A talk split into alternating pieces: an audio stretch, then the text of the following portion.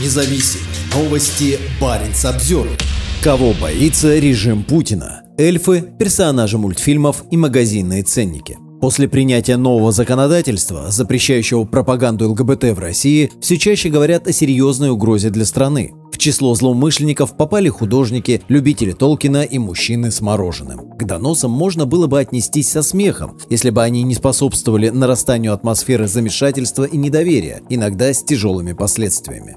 За последние десятилетия российские законодатели неоднократно ужесточали репрессии против ЛГБТ-сообщества. Тон был задан в 2013 году, когда был принят закон о запрете распространения информации об ЛГБТ среди несовершеннолетних. В 2020 за ним последовала поправка Конституции, которая устанавливала уголовную ответственность за однополые браки. Летом 2022 года незаконными стали медицинские услуги по смене пола, а в декабре того же года действие закона 2013 года было расширено и теперь запрещает любую гей-пропаганду и публичное изображение или упоминание нетрадиционных отношений, независимо от возраста целевой аудитории. В ноябре 2023 года Верховный суд России запретил деятельность международного ЛГБТ-движения. Однако в реальности организации с таким названием не существует, и без четкого определения того, что представляет представляют собой гей-пропаганда и нетрадиционные отношения, закон открывает возможности для толкования всеми, у кого есть политические интересы. Эти юридические термины расплывчаты и неточны, что, возможно, сделано намеренно, в результате чего создается ситуация, в которой никто не чувствует себя в безопасности.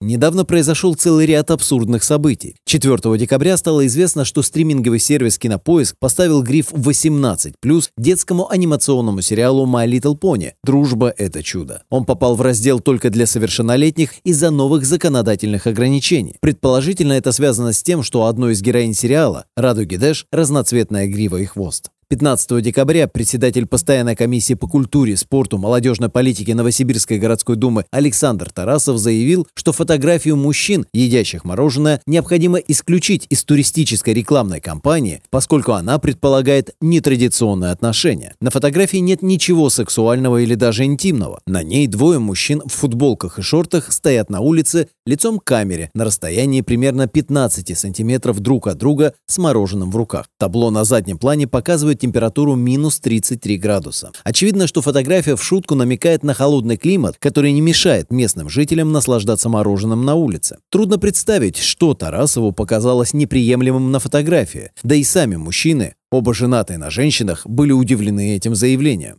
16 декабря член Совета по межнациональным отношениям при президенте Российской Федерации Андрей Худалеев назвал придуманный писателем Джоном Толкином эльфийский язык серьезной угрозой для России. Он сказал, что по последней переписи населения более 12 тысяч россиян идентифицируют себя эльфами, и что в каждом городе нахожу учителей, которые мне говорят, что у них есть дети, изучающие эльфийский язык. Кроме того, Худалеев посетовал, что в онлайн-переводчике есть перевод с эльфийского языка, но отсутствует перевод со многих языков национальных меньшинств России. Справедливости ради, Худалеев позже отказался от своих высказываний, признав, что никто в России не пытается создать суверенное государство Средиземья. Неужели целостность России настолько хрупка, что ей угрожают мифические существа и невинные развлечения? Эти сомнительные обвинения могли бы показаться просто нелепыми показателями слабости обреченного на крах режима, если бы не жестокость репрессий против предполагаемых преступников. Пожалуй, самым ярким из них является случай с открытой лесбиянкой, художницей, автором песен и поэтессой Александрой Скочеленко. В апреле 2022 года Скочеленко арестовали за размещение на полках супермаркета в Санкт-Петербурге семи листков бумаги, напоминающих ценники. На каждом ценнике была указана цена, штрих-код и напечатан мелким шрифтом информация. Например, мой прадед участвовал в Великой Отечественной войне 4 года не для того, чтобы Россия стала фашистским государством и напала на Украину. Путин врет нам с экранов телевизоров 20 лет. Итог этой лжи – наша готовность оправдать войну и бессмысленные смерти. Остановите войну. В первые три дня погибли 4300 российских солдат. Почему об этом молчат на телевидении?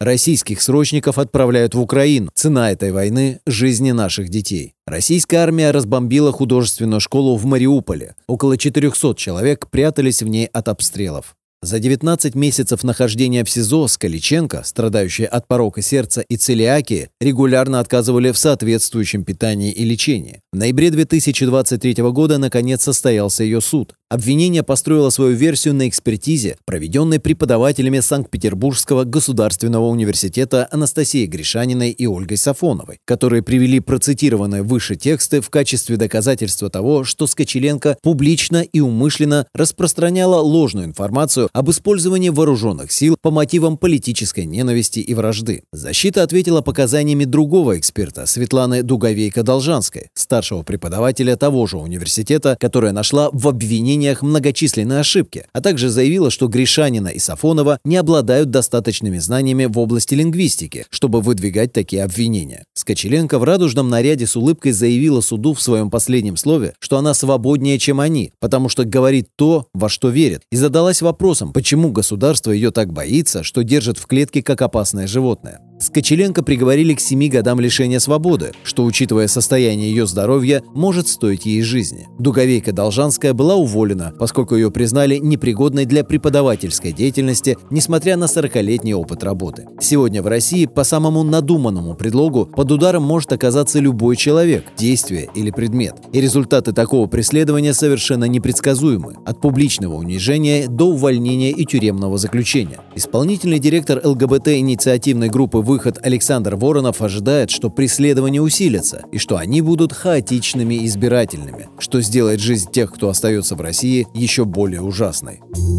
Парень Самсервер